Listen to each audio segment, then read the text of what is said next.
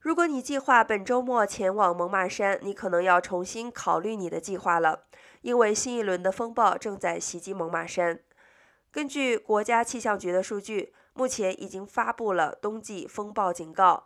警告说到本周五的下午，猛犸山的积雪将高达三英尺。在周末的一场暴风雨之后，当地已经下了一英尺的雪。预计天气将在周末好转。